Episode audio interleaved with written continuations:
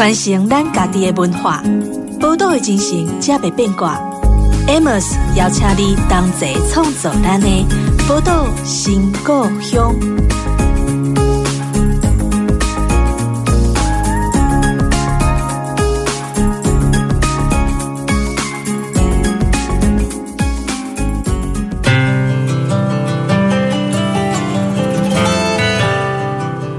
欢迎光临宝岛新故乡，我是 Amos。这个节目呢，在宝岛联播网播出。如果你习惯用手机来收听的话，也欢迎到 Podcast 去搜寻“宝岛新故乡”，也可以找到我们的节目哦。那今天我们在节目中邀请一位哦，出生在台中。但成名在台南，他就是我们土沟农村文化营造协会的常务理事，逢甲大学建筑专业学院担任助理教授，也是水牛设计部落的创办人哦，就是吕耀中。我们欢迎耀中。嗨，大家好。那其实我们知道耀中，或知道这个土沟村哦，真的是当年在土沟村去把一个农村改造成一个室外美术馆这样的一个有趣的事情，让我们大家开始熟悉哦。不过，我想一开始我很想。好奇的问问耀中哦，但我们知道你说那时候好像到土沟村那时候去的时候，是为了学校里面的一些功课、硕士论文、硕士论文。对。然后我记得在一篇报道当中哦，说那些老人家常一开始的时候，他常看你说，哎，这个年轻人不知道怎么回事，没没事就是来这边一直在那边游晃，然后不然就泡茶，不然就在睡觉。那为什么会那时候一开始怎么样会对这个土沟去感到兴趣的呢？呃，其实也是一个很有趣的机缘，让学校的学姐，嗯，她经过土沟的时候，然后发现社区的一些长辈在动手改造他们自己的社区，嗯哼，然后就回学校跟我讲，所以我就觉得，哎，这个地方蛮有趣的，嗯哼，然后就孤身前往这样子，嗯嗯，呃，到那里他们因为。不认识嘛，对啊，就也觉得很奇怪。那想说，嗯，如果是学校的学生做报告，可能就问一问、看一看就会走了。嗯，但是因为我是硕士论文的关系，所以我就变得很想要参与在里面，嗯哼，而不是做旁观者在旁边记录而已。嗯哼，所以我就没有课的时候，嗯，就往土沟跑。嗯，啊，有时候去，因为。也没有事先跟人家约嘛，所以人家也可能没有空理你啊。嗯，就自己在以前村长的那个空间里面就在等，嗯、在晃。嗯哼，然后他们可能有人下班了，然后回来看，然后跟我遇到，然后还会问我说：“哎，那、啊、你到底要干什么？” 就慢慢这样子搭上线。嗯，好，那慢慢了解之后，他们就会哎，那是不是有我们可以一起来做些什么事情？嗯，才正式的跟土沟有一段。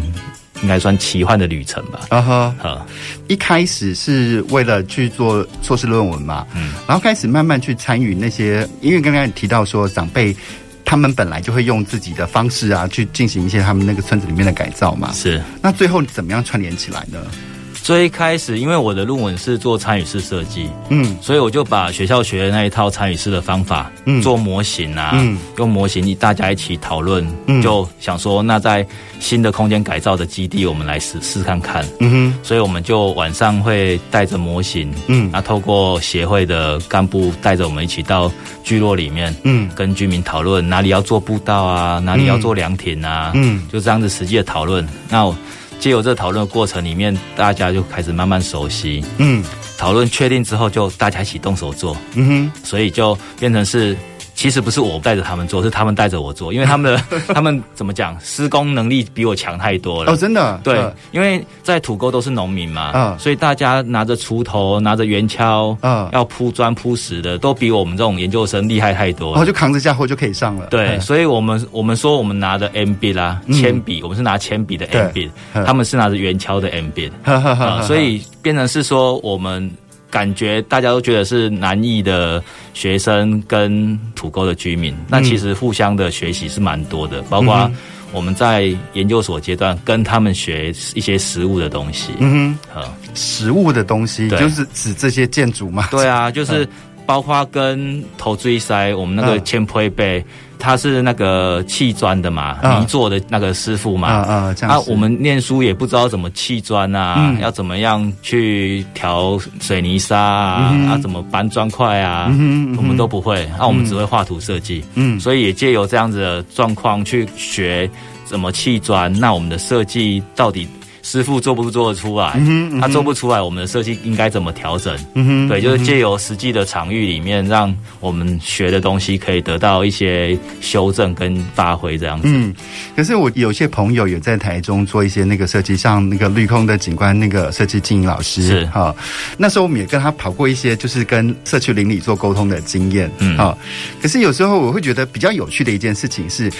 呃，因为很多社区邻里他们的需求就是很直接的，是好，所以那就会常会听见这样的声音说。不用弄那么多了啊！我家前面又需要停车场，你 刚好盖个停车场就好了。是，然后其实经理要花很多很多的方式去说服他们，说：“哎，你应该要吸引他，你家要变成可以收费的停车场，人家愿意来你家这边啊来停车，这样你们还可以再赚一笔钱，什么诸如此类的话术去去用。”那我不知道说你当初在土沟村去参与这样的一个设计的过程当中，会不会有很多居民们过于实际的需求跟你们设计上会有些什么？冲突的地方吗？多多少少都会，嗯，但是我觉得就是彼此不够熟悉的原因，嗯，就是包括语言啊，嗯，哦，在土沟公台语啊，没错，所以你台语不好的话，你根本没有办法跟社区的长辈沟通，嗯，那隔着这一层语言，如果其实我印象很深刻，就是讲我们的时候，嗯，我们有两种台语可以讲成问，嗯，也是我们，嗯，但是也可以讲成烂，对。呵，啊，但是有没有把对方当成自己人，嗯、让这会来冲下去，温被冲下，那完全不一样的意思。所以从语言开始，然后我们要做的东西，如果他们不能理解，嗯，那我觉得就多沟通。像我我的做法是，就是不要在正式的讨论说明会上面沟通。就去串门子泡茶，对啊，没错。那我们那个时候串门子泡茶还不够，那就晚上再加一点酒精，大家就很好沟通了，就喝嗨了。对啊，就是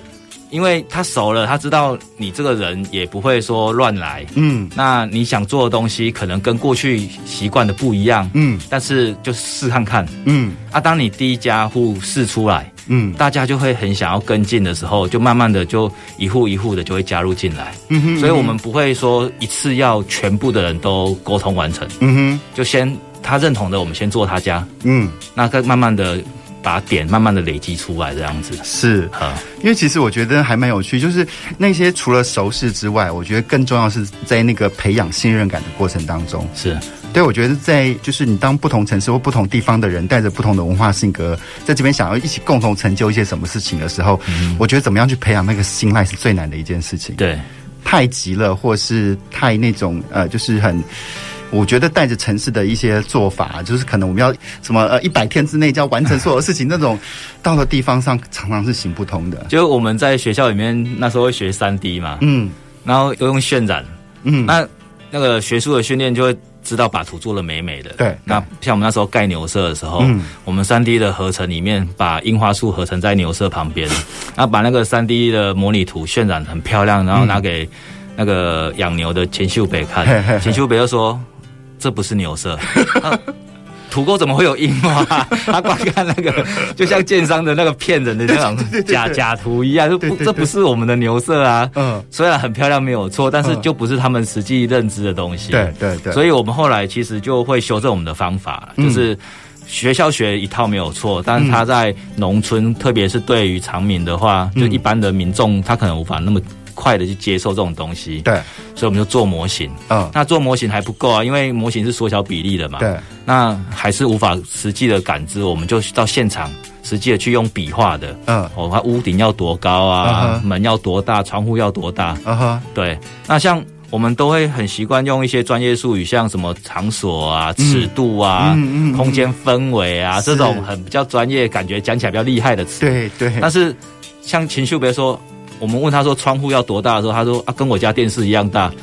他不会跟你讲几 几公分乘以几公分。我们说那那我们就去量你家的电视啊。所以我觉得这这东西是很实际的，在跟人接触之后，你才会知道什么叫沟通。嗯，而不是在简报会场或者在演讲的时候，你拿一些很专业高大上的用词，对，渲人耳目的东西。哈，他是因为要实做，所以你必须要讲的让人家听得懂。嗯，而不是所有的人都是有。高学历呀、啊，然后真的是跟你空间专业一样的用法，嗯，所以我觉得修正说话的方式、嗯、用词，然后用他们熟悉的语言跟他们沟通是很重要的，嗯啊。但是就是像你刚才讲的，就是他们一肯定一开始在帮他们家做一些比较实际的参与这些设计的时候，我觉得至少有一个很明确的一个沟通基础的。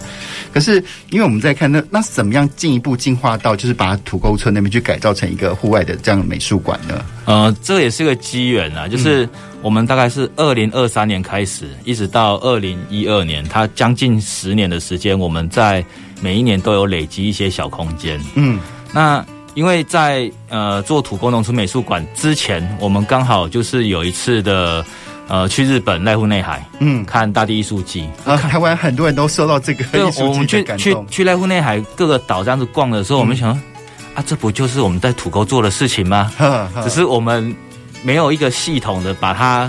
每年做的东西把它整合起来、串联起来。对，所以在二零一二年的时候，我们就觉得，那是不是我们用一个农村美术馆的这个概念，嗯，来把我们过去所营造的空间把它整合起来？嗯哼。那在呃每一年我们有一些活动，然后可以邀请更多的人来认识农村。嗯，所以是因为这样的契机，然后把。过去十年的这些空间的累积，嗯，然后再邀请一些艺术家朋友来创作，嗯哼，来把整合成一个农村美术馆的概念，嗯哼，啊，那可是我觉得，哎，一开始在做这些尝试的时候，那是非常新鲜有趣的，更何况还是可能这跟呃学校的功课可能会有一些关系，嗯。啊，但是呢，一开始的有趣跟能够在那边待下来二十年，我觉得那是两种完全不同的动力，是完全不一样。对啊，那到底是什么样的原因让你能够在那边一待就待了二十年呢？我觉得最主要我会选择在土沟创业，和一个很重要的原因是因为人啊，嗯，就是因为经过我是二零零三进去，大概是二零零八创业，嗯哼，那研究所期间大概三年多，将近四年，然后加上当兵这样子，然后我觉得。跟土沟的这些长辈或者是社区的干部就很像是一起奋斗的伙伴。嗯哼，所以像我当兵面会新训的时候面会，嗯、村子里面两个阿伯啊，嗯，他那个阿伯年纪大概都那时候都六七十，嗯，他来军中面会我，嗯，啊，那个班长在问说，哎、欸，那刘耀宗那是你的谁啊？嗯，怎么会？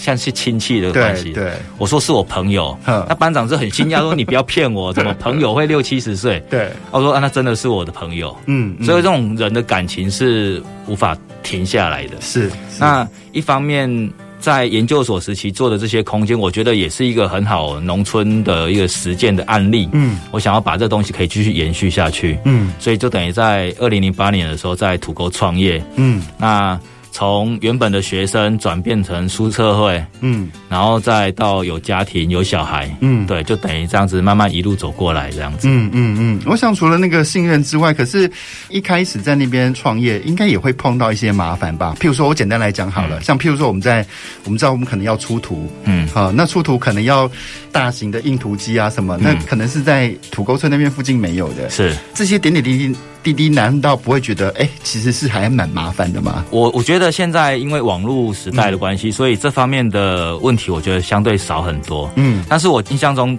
我们第一年在土沟创业的时候。遇到一个人家的质疑是：你们是不是在开空投公司要洗钱？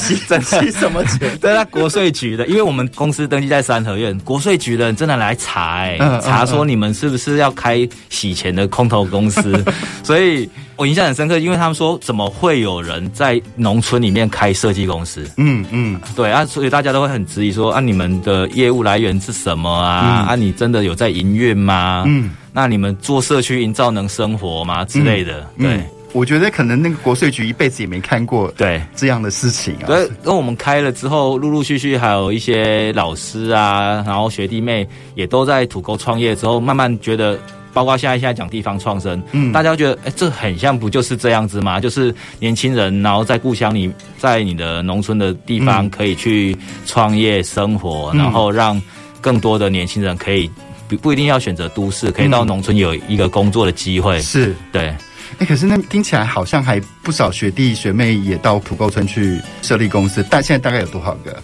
现在在土沟的公司在就是三间，嗯，有三间公司。有一间水牛建筑师事务所，啊哈，然后我们创办的是水牛设计部落，对，那还有一间耕艺云素有限公司，啊哈，啊，我觉得那个你当初的蹲点哦，反正是带起了土沟村的这些更多的可能性啊，是可能大家现在想起来觉得也是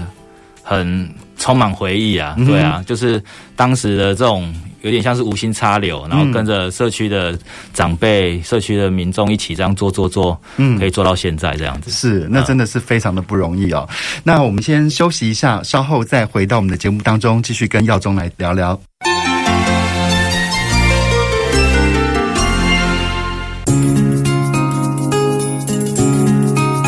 传承咱家己的文化，宝岛的精神，才袂变卦。Amos 邀请你同齐创作咱的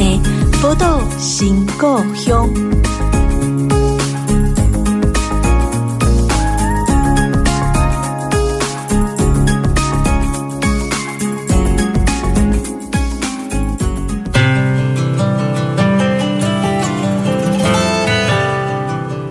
欢迎回到《宝岛新故乡》的节目当中，我是 Amos。今天在我们节目中呢，邀请到的是台中人，但是在台南土沟这边创造了非常非常美丽的一个乡村美术馆的耀中哦。那刚耀中有提到说，呃，我们怎么样从学校的时候开始在土沟区那边创业？哈，那可是因为我们之前在接触所谓的那个、呃、社区总体营造的时候，其实我们也知道，其实分到地方上的钱非常非常有限。嗯哼，好，那我就不免就好奇啊。那当初你选择这边创业，那当初一开始透过这些有限的经费就能够活存下来吗？还是说你们除了在那边去持续进行所谓的社区总体营造之外，还有其他的工作在同步的进行当中？是，就是也很多人很怀疑说，嗯，做社造的人不是都苦哈哈吗？对啊，应该就很可怜。但是我我自己是分的蛮清楚的。嗯嗯，我水牛设计的工作，我把它当成事业嘛。嗯，那社区总体营造。把它当成置业啊，是，所以我的所有的公司营运的收入来源，它还是以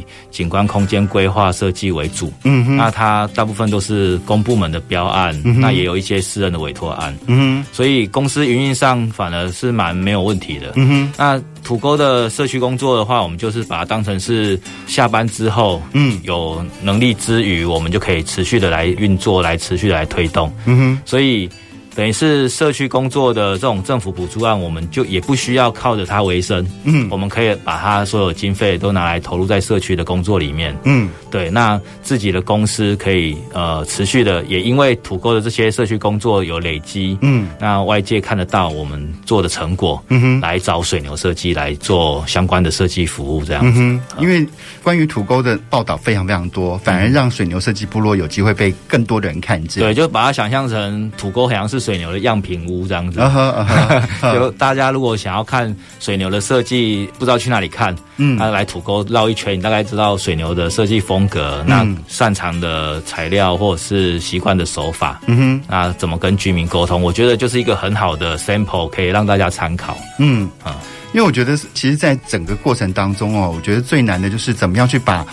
赚钱的事情跟不赚钱的事情猜得很清楚，是啊。像如果你就是按照那种商业逻辑，去每件事都要去称斤论两的去计算价钱的话，那你可能没多久你就觉得这是无利可图的。是。可是其实你看耀宗这样子，他一方面透过土沟村的这些这样的一个案子，去让世界看到，其实某个程度也帮自己带来更多的源头活水。是。没有错，因为我们在土沟做的成果虽然是空间改造，但是其实很大的一块在于跟人的沟通跟信任这东西。嗯，我觉得这个在其他的案子，包括我们现在的业界也都非常需求，怎么跟业主好好沟通，嗯，怎么跟地方民众好好沟通，嗯，而这些是呃没有实务经验的团队，他其实比较很难操作的。对，他虽然接到 case，他也没有办法很快的在短时间里面跟地方的民众沟通。对，那。土沟的经验让我们让外界知道，哎，水牛这个团队它不只会空间改造，嗯，而且他在地方沟通跟取得居民的信任，嗯，他有一套方法，嗯，所以很多公部门他们也想要推类似的案件的时候，嗯，就会来找水牛说，哎，是不是可以评估看看，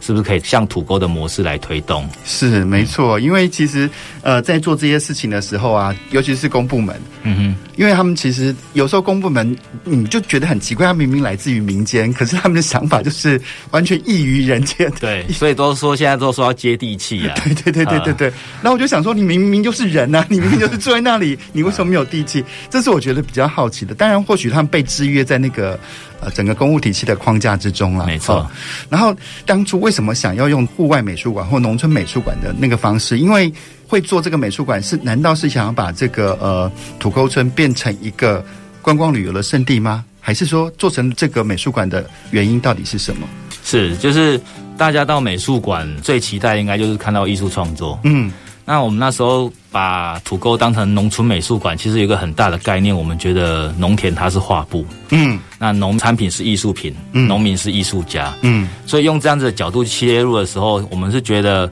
即使没有艺术作品，就是我们大家印象中艺术家创作的那些艺术作品的农村，嗯，嗯，它也应该有值得我们去学习或者是去体验的地方，嗯。那四季的变化，包含地景的变化，嗯，它其实都是很美的，只是我们都太习以为常这样的景观，嗯。那如果我们抱持着一个不一样的心态来到农村，嗯哼，我们在看农田，在看农民在田里面辛勤耕作的时候的画面，嗯哼，它是不是可以被转化成跟我们所谓的比较有价值的艺术品一样的同等的地位？嗯，那。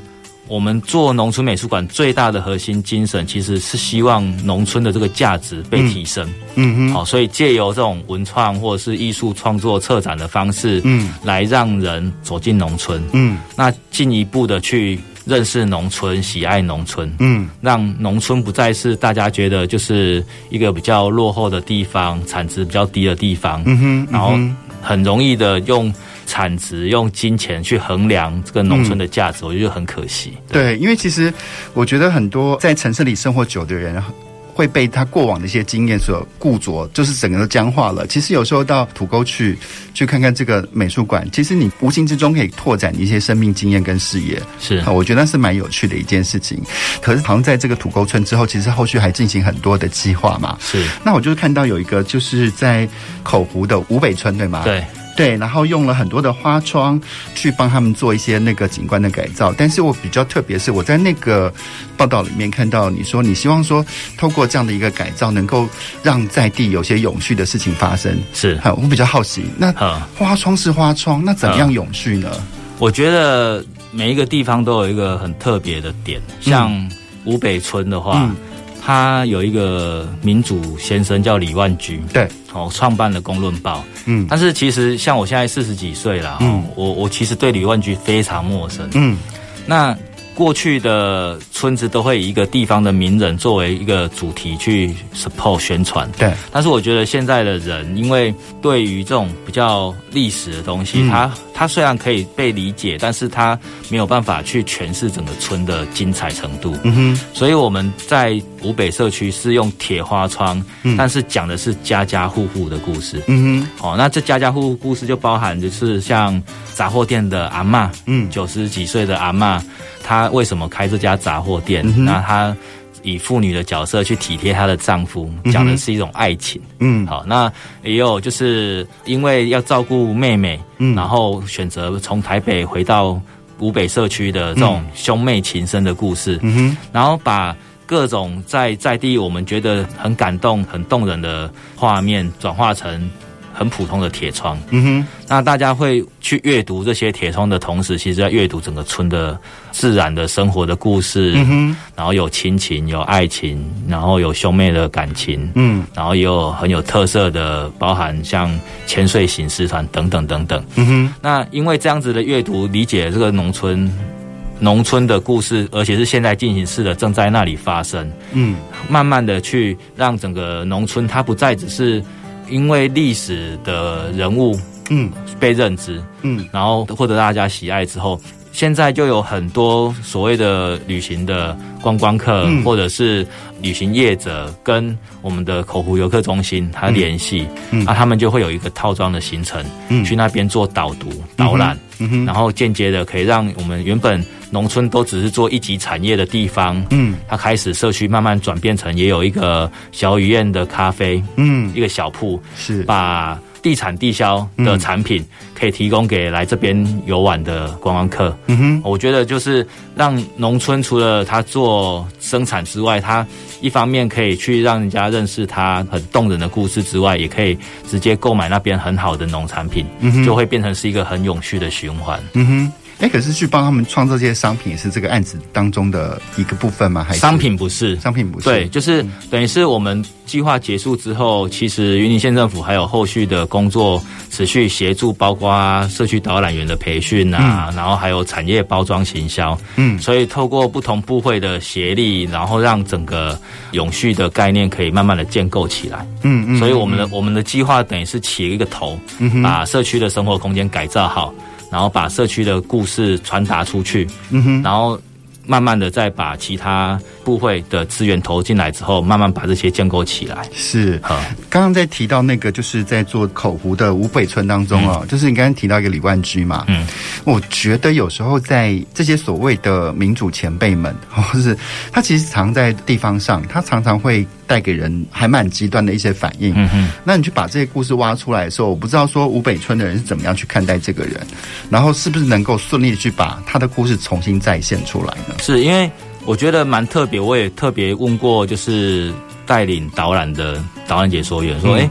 会不会因为民主先生李万居的关系，嗯、然后像现在选情那么紧绷的时候，大家会不会去区分？对啊。那后来发现，其实很多民众，因为李万居先生他以言论自由为主，嗯，嗯所以这个民主的价值，我觉得是不分颜色的，对，对嗯、所以去到那里的人，他们也会觉得，诶，过往的人，他们为了他的理念，而不是为了政治利益的时候。嗯。那种高度会值得很让人敬仰，嗯，所以李万居先生的精神，其实我觉得也影响着后来住在那里的人，嗯哼，所以在地的民众也有像陈山派先生，他写书法，嗯，每天吟诗作对这样创作，嗯嗯、我觉得都受那样的熏陶很深，嗯。啊，所以我们在那边操作，包括审议式民主的时候，我觉得，哎嘿，对。在民主先生的故故乡 操作审议式民主，我觉得就大家不会觉得很突兀，嗯，大家觉得诶这样子透过公众决定，嗯，然后大家有共识一起来做，嗯，反而是一个很好的事情，所以我觉得。相辅相成，嗯，呃，也让外界看到，即使是农村，我们一样可以有很好的操作模式，在农村里面来改善我们的生活环境，这样子。对，其实很多所谓的民主啊，或政治啊，真的不是在城市的冷气房里面讨论出来的。其实我们在访问过那么多的在地方创生的伙伴们，我常常觉得很多有趣的场景。好，譬如说，好了，讲那个吴一宁他们在弄那个公司的时候，他们的董事会。就是在一片呃树林里面开董事会，好了，或者说像你们说，就在五北村的那个空间里面去进行所谓的审议式民主，嗯、那个场景一定不是我们在城市中想象的那些教室啊，或是那些很方方正正的空间里面。我觉得那会让人家更感觉说，哎、欸，这些东西其实是无所不在的，嗯、不是只有控制在少数人的手里。没错，对，而且其实。因为我们城市人比较少往乡下的地方去看，其实你没有看见，其实台湾很多不同的地方，你很少关注到的地方，藏着各式各样有趣的事情。像云林好了，浮流记是所有人都第一次看到三秀眼，就觉得很惊讶，怎么会在这个地方还保留了一个那么吟诗作对这样的一个呃园林在？虽然你说要讲精致的话，它可能比不上很多的比较精雕细琢的园林，可是。嗯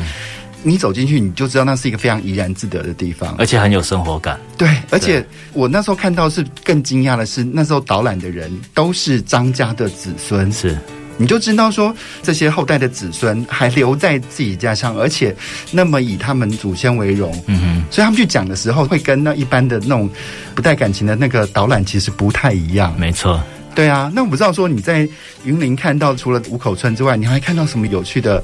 地方可以跟我们分享？我们去年刚结束的计划在台西，嗯，啊，就云林台西。那其实台西很有趣的是，大家对台西的刻板印象，流氓啊，对，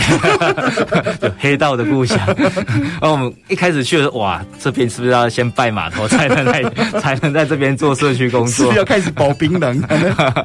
其实台西大家刻板印象很重，嗯，但是我们后来去了解跟认识地方之后，发现台西真的很有内涵，嗯，对，就是台西从明朝。到清朝有秀才，嗯，日治时代那边有诗社，嗯哼，呃，然后到现代的现代文学里面都有很多作家诗人都是从海边这种海口地方出来的，嗯哼，然后很有文学底蕴的地方，然后我们在发现地方的。所谓的达人，嗯，台西有很厉害的中国结老师，嗯，那也有全台湾做手工鸟笼的一个工厂，嗯，所以有很多很有特色的东西，其实很像就是缺乏人家去挖掘出来，对，所以我们发现了之后，觉得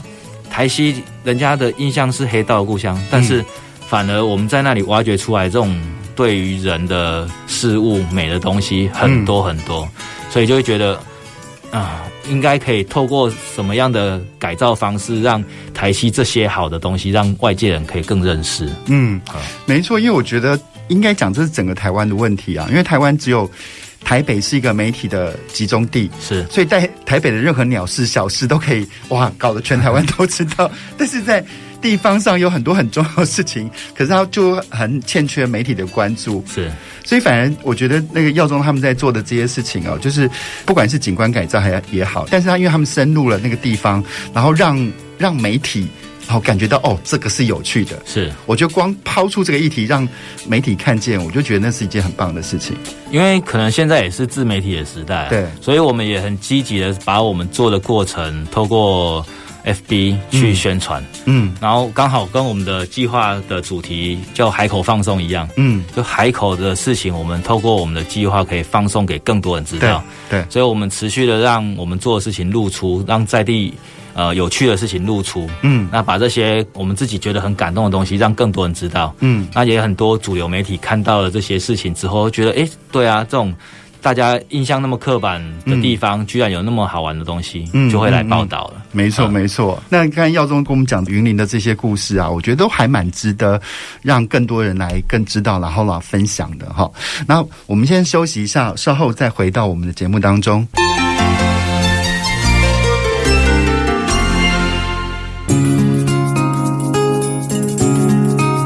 传承咱家己的文化，报道的精神，才袂变卦。Amos 邀请你同齐创造咱的宝岛新故乡。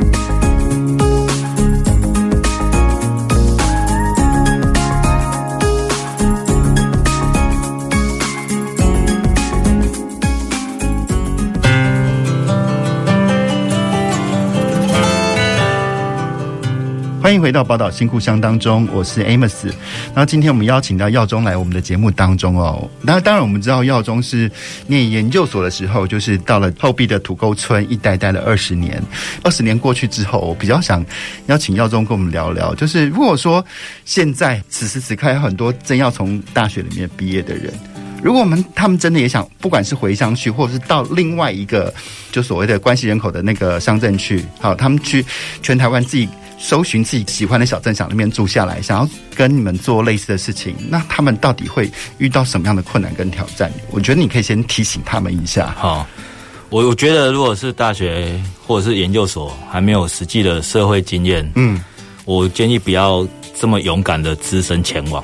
哦，就我自己去。解读我的成长历程，嗯，其实研究所对我来讲是一个很重要的缓冲期，嗯，就等于是我研究所期间跟着老师、跟着伙伴们用学习的心态在社区里面做，嗯，那有了相关的经验之后，我才有办法再延续下来，直接在社区创业，嗯哼，对，所以研究所大概我在土沟三年半的时间里面，我觉得这是一个很重要的学习历程，嗯哼，所以一般的学生如果刚毕业。就急着想要回到地方的话，我觉得蛮危险的，因为他他还没有足够的做事情的经验，跟人沟通的经验，嗯，包括如果是自己创业的话，包括一些财务会计的事情，嗯，一些跟公部门的行政流程的事情，对，没有这些经验，一头热的冲下去的时候，我觉得会遍体鳞伤，嗯哼，所以我会建议，如果是想回到地方的年轻人，先有一些实务经验的累积，嗯，你可以先去找一些相关的公司，嗯哼，哦，就是或者是在地方做地方。创生或者是社区总体营造推动的这些有经验的组织，嗯，然后去那边学个三五年，嗯，那有了相关的实务经验之后，再回到你自己觉得想要推动或者是想要蹲的地方，嗯哼，再慢慢的去一步一步来做，对，好。然后你刚才说了一个字，呃，蹲，到底要该怎么蹲才对？该怎么蹲嘛？其实这东西很现实啊，嗯，就是你出社会之后。不依靠政府的补助案的话，我们要怎么活过来？对，所以就一个市场逻辑来讲的话，就先拿出你到底能够提供的服务是什么。嗯，那你在地方你能提供的服务，你的需求的对象会有哪些？嗯，那你跟人家怎么竞争？嗯，好，这是很现实的东西。你的东西有没有比别人好？嗯，你的服务有没有比别人精致？嗯，然后抛开这些很浪漫主义的在地方生活这件事情之外。你在地方要有收入，就会要很现实的面临这些考验。对，呃，所以我会觉得不用太天真浪漫的去想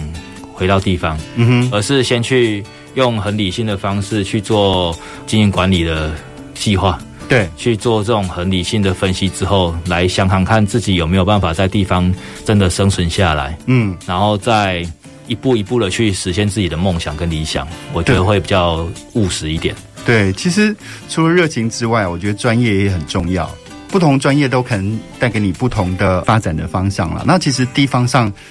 某个程度来讲，我觉得也是需要各式各样的专业。是，我不知道耀宗怎么想的，可是我真的觉得说，现在所谓的地方创生，如果真的想要平衡城乡发展的话，简单来说，它就在地方上培养两种人：一种是你很会把你们家乡的特产。好，那些素材做成很棒的产品的一些人，好，这是其中一种。另外一种呢，就是要在地方上培养很会做生意的一批人，嗯，因为这样才能把故乡的很棒商品行销出去。是，然后现在又跟以前不一样，就像刚刚耀宗提的，现在自媒体也非常盛行嘛，就是我们不用依赖台北媒体的关注，其实你经营。譬如说脸书，譬如说 IG，嗯，你都有可能透过这些自媒体的发声，让很多人看到你们。对。那不过你，嗯，你在社区总体营造这边这样一路走过来啊，你有没有觉得最苦的事情到底是什么？最苦的事情啊，其实我觉得是一波一波的不同阶段啊，就是时间一拉长，会觉得反而当初遭遇到的所谓的挫折或困难，它。最后都会变成养分。我举实际的例子来讲，就是在推动的过程里面，伙伴们因为不同的生来规划，嗯，然后有些人离开，嗯，然后这种离开的时候，当下我们都会觉得心里很不舍，嗯，然后也会很挫折，觉得好像就是伙伴们不见了，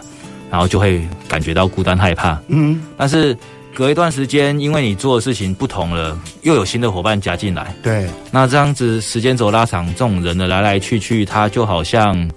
潮汐这样子，就退潮有涨潮，有退潮涨潮，就像我们的人生一样。对，有上坡有下坡，所以慢慢就能释怀，也能理解。嗯哼。然后每当遇到很大的挫折的时候，现在遇到大挫折，我都会蛮。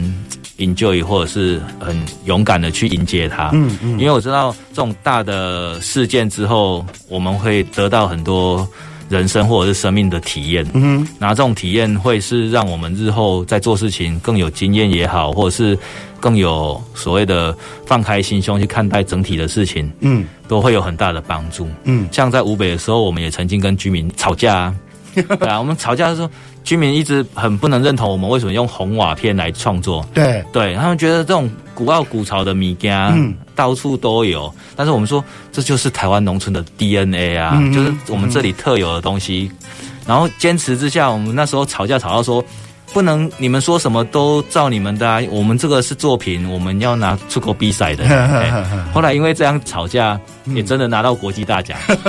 因 因为大家觉得要证明给村民知道，说我们做这种事情是可以得到国际的肯定的。对，因为其实我觉得有时候在地方上做事，你会常碰一种很难破解的心态，叫敬庙七神。是是，如果是他们在这边从小看到大的东西，就觉得没什么了不起。哎、嗯，可是我们一个外地去的，就觉得哇，原来这个那么对，我们会反而会看到它那个很珍贵的价值所在。因为台湾有很多东西我们很习惯，但是国际上看起来就觉得哇，这个在全世界就只有你这里有而已。对对对。那另外，呃，上次美玲姐来我们节目当中的时候有谈到嘛，很多在做地方创生啊，其实日本的地方创生很多的案子卡在所谓的买办文化当中，也就是说那些可能是那种大城市的很会写案子的一些公关顾问公司当中啦。如果是你的话，你会怎么样去看待这个现象？或者说你？如果说想要去这个地方上，我们不是说呃所有的公安顾问公司都不能去呃地方上去做这些案子，是。可是如果要做这些案子，要把它做好，真的对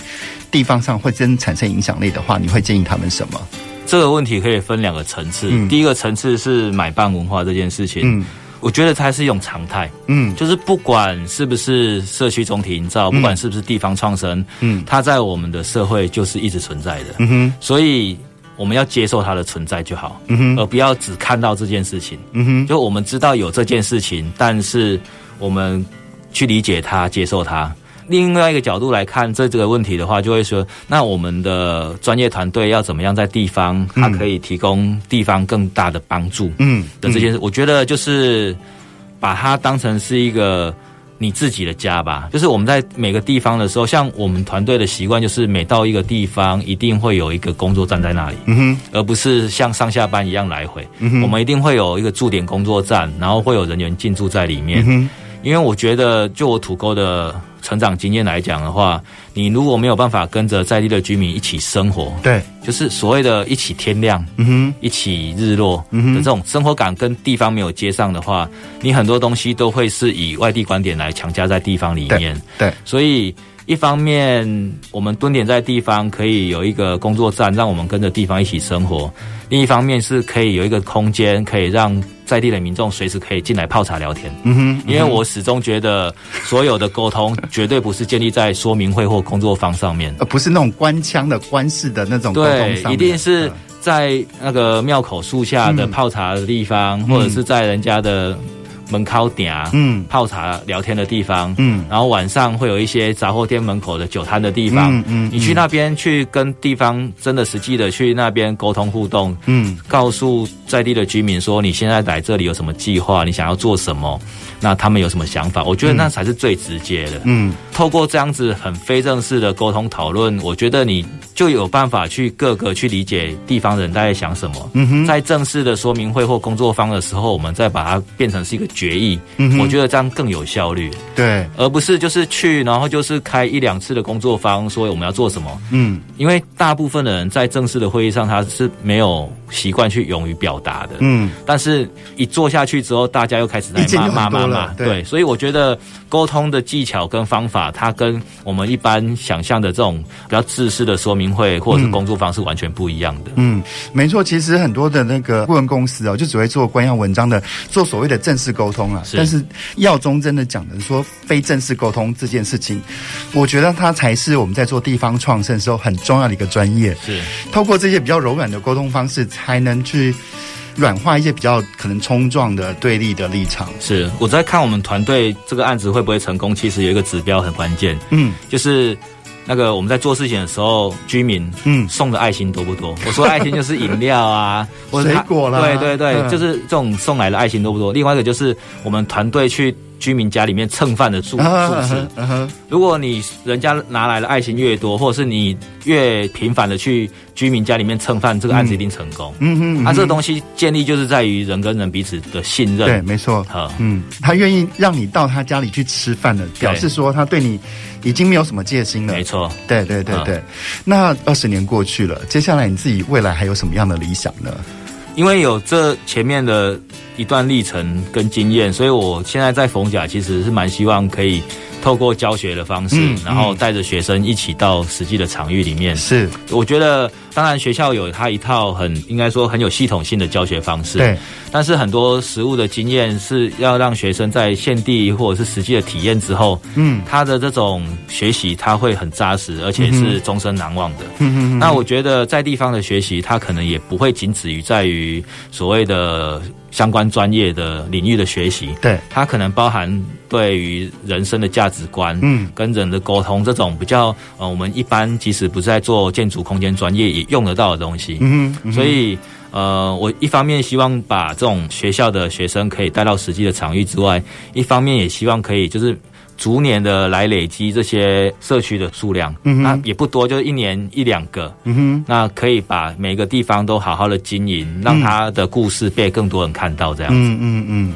那其实，在这个过程当中哦，耀宗跟我们分享了很多，他从土沟村甚至到云林，在很多地方来跟我们分享他在在地从社区营造到在地创生的一些经验哦。那其实我们真的觉得说，台湾的价值存在于所谓的多元文化，那。不要习惯用一个比较固着、比较僵化的价值观去评断一切哈。譬如说，像什么学校比较好什么之类的。嗯，其实你换一个方式，你去，就像刚刚耀宗说的，从那个呃不同的那个价值观当中，或不同的生活经验当中，其实它也许可以产生更多更有趣的设计理念在。没错，因为这些东西设计不是一个死板板的东西，它跟你的人的思想很有关系，还有你的哲学有关。当你这些转变的时候，你的设计手法可能也会跟着。你的那个思想的转变带来一些不同的东西，没错，对，我都觉得这些都是未来，它层层叠叠的累积起来，都是我觉得是未来很有趣的台湾文化。对，而且我也觉得，就是不管是建筑或室内设计的专业的学生，他